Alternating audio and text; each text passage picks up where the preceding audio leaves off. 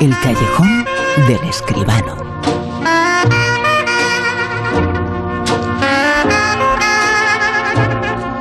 Cine séptimo arte aquí en la Rosa de los Ventos, eh, como siempre en el callejón con José Manuel Escribano. José Manuel, muy buenas, ¿qué tal?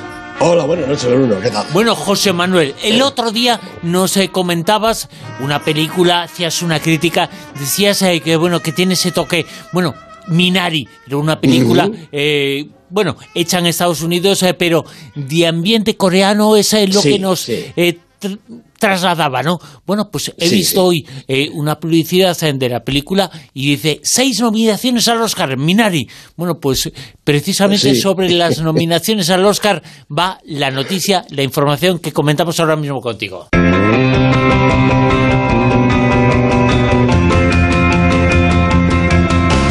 Que Minari es una de las películas hipernominadas a los Oscar, pero es Sí, que ya sí. sabemos eso, los nominados, ¿quiénes son?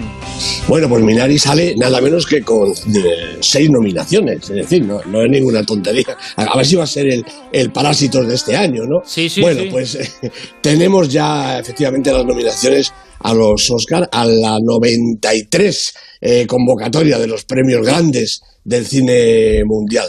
De momento la que va ganando es Mank, que cuenta con 10 nominaciones nada menos, entre ellas pues eh, la mejor película, el mejor director, el mejor actor principal, en fin, esos premios verdaderamente eh, grandes. Y Mank es una película realmente extraordinaria. Con seis nominaciones va detrás El Padre, eh, Nomadland, eh, Minari que he dicho cinco, no, tiene seis, Minari tiene seis. Nomadland, la, la- la película que yo creo que realmente es la gran eh, favorita, entre otras cosas porque es la mejor, por lo menos la mejor de todas las que he visto. Una joven prometedora, esta tiene cinco nominaciones, y también con seis, Sound of Metal y El juicio de los siete de Chicago, una película que ha pasado mm, desapercibida, pero que es un auténtico peliculón y que veremos a ver si no tiene mm, más de una oportunidad. Bueno, los mejores directores o los directores nominados a la mejor dirección, por decirlo mejor, son Thomas Winterberg por otra ronda, la película danesa que naturalmente no está entre las favoritas a la mejor película porque no es americana, ¿no? David Fincher, este sí, por Mank, Lee Isaac-Jung por Minari, Chloe Zhao por Nomadland y Emerald Fennel por una joven prometedora. Cuidado, de los cinco, eh, eh, digamos, eh, candidatos, dos son señoras, dos mujeres candidatas al Oscar a la mejor dirección. Bueno, como mejores actores, pues hay nombres muy conocidos y otros quizá no tanto, ¿no? Está Riz Ahmed por Sound of Metal, está Chadwick Boseman, fallecido ya, pero que podía llevarse un premio póstumo como le pasó en, los Globos de Oro por La Madre del Blues, Anthony Hopkins, cómo no, por El Padre, Gary Oldman también, otro de los grandes favoritos, por Mank, y Steven Yeun, el protagonista de Minari precisamente. Y ellas pues son Viola Davis por La Madre del Blues, Andra Day por los Estados Unidos contra Billie Holiday, una candidatura realmente importante. Todavía no hemos visto la película en España, la vamos a ver eh, a final de, este mes, pero va a ser una de las que van a batir aquí el cobre con Frances McDormand, por supuesto, la favorita por Nomadland, ¿no? También Vanessa Kirby por Fragmentos de una mujer y Carey Mulligan por una joven prometedora. Mm, nombres, ya digo, casi todos conocidos, algunos un poquito menos, pero aquí están pues, eh, los grandes y las grandes de la interpretación americana.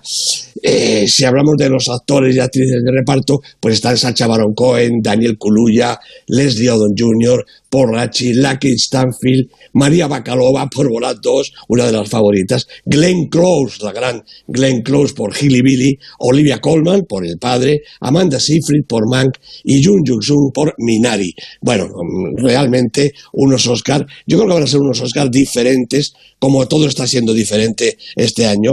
Eh, Para empezar, van a ser el 25 de abril, una fecha realmente insólita hasta el momento, ¿no? Y diferentes por tantas y tantas cosas, pero desde luego con el mismo interés de siempre, Bruno, creo yo, ¿eh?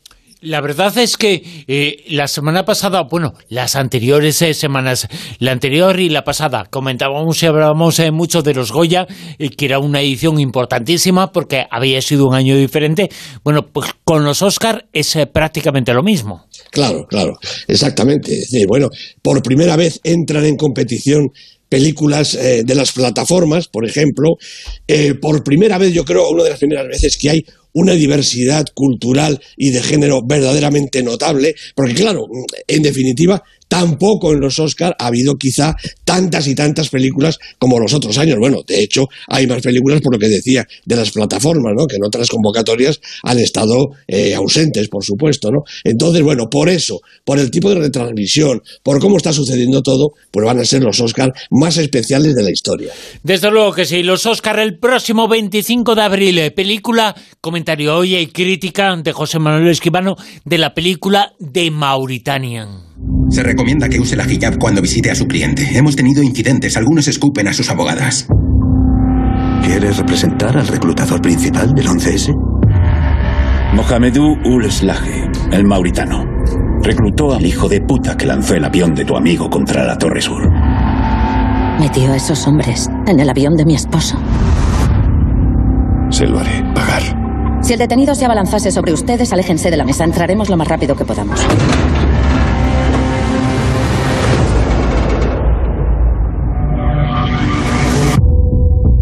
Soy Nancy Hollander, ella es mi asociada y deseamos representarlo.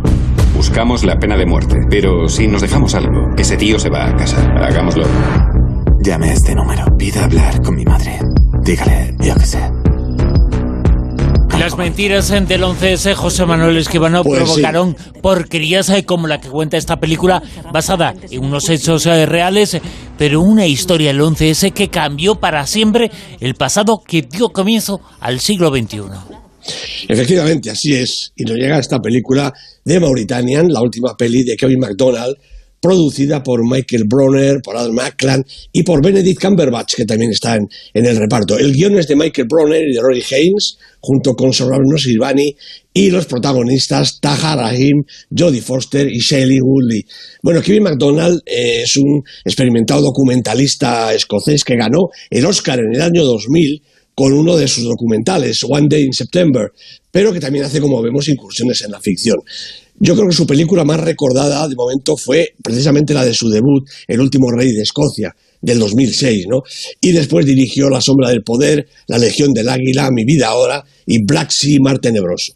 Bueno, la, la vocación de este hombre y su dedicación al, al, documental yo creo que se muestra en toda su obra, con argumentos eh, basados o muy cercanos a la realidad y naturalmente también este de Mauritanian ambientado en Guantánamo, esa prisión eh, americana donde aún permanecen cientos de terroristas reales o, presuntos de muy distintas procedencias. Y allí estuvo Mohamedou Ould Slahi, retenido sin pruebas y sin una acusación concreta durante 16 larguísimos años y además, como allí es eh, normal, sometido a vejaciones y torturas insoportables. Sus memorias, Diario de Guantánamo, son las que han servido para la escritura del guion y para la creación de estas duras imágenes de McDonald's. Bueno, el relato se inicia cuando Mohamedou, que es un joven mauritano que vive y trabaja en Alemania, regresa a finales del 2001 a su país para asistir a la boda de un familiar. Con los ecos del 11S aún vibrando, la policía lo detiene y lo entrega a los Estados Unidos. Encerrado en Guantánamo, sin comunicación alguna con el exterior y viviendo pues un incomprensible calvario, pasa años hasta que su caso, prácticamente por casualidad, es conocido por un bufete de abogados de Nuevo México. Y la abogada Nancy Hollander, una activista consagrada a las causas humanitarias y de derechos civiles, decide tomar cartas en el asunto. Bueno, comienza entonces a entrevistarse con Mohamedou Slahi y con la ayuda de una joven abogada de su bufete empieza también una pelea desigual contra todo el sistema jurídico, militar y político de los Estados Unidos. Lo tiene todo en contra, hasta las apariencias. Y también tiene enfrente al coronel Stuart Coach, que personifica el tremendo dilema que vive la sociedad americana, partida entre el duelo infinito por la masacre de las Torres Gemelas, la pulsión irresistible por la venganza y también la necesidad de no quebrantar el imperio de la ley y la justicia.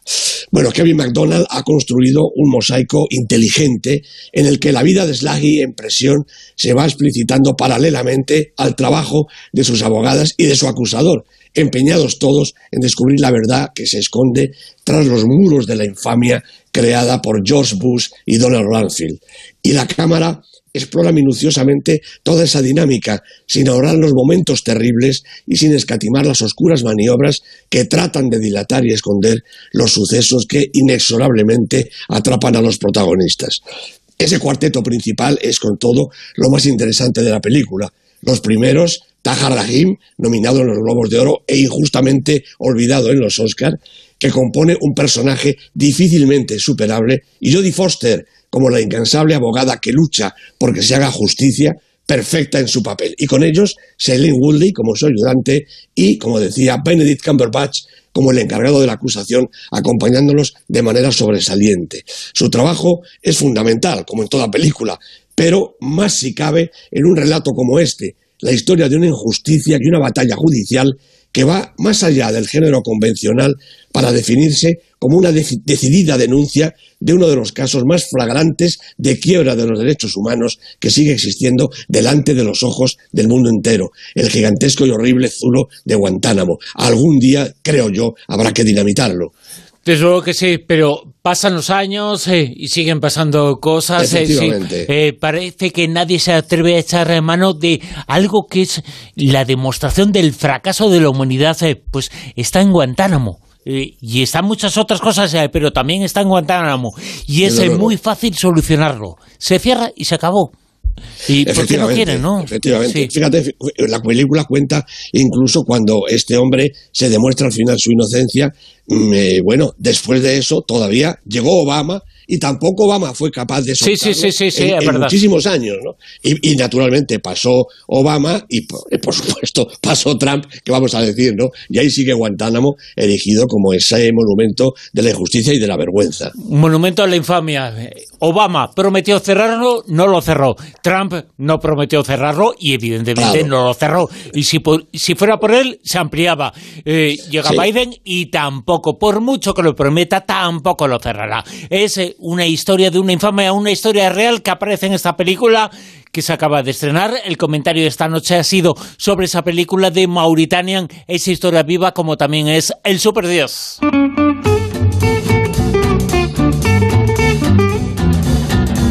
La lista que nos ofrece aquí cada semana en el callejón José Manuel Esquivano, que nos sitúa en el puesto número 10 esta semana. Bueno, pues en el puesto número 10 tenemos, fíjate, El Agente Topo, una película nominada al Oscar, al mejor documental.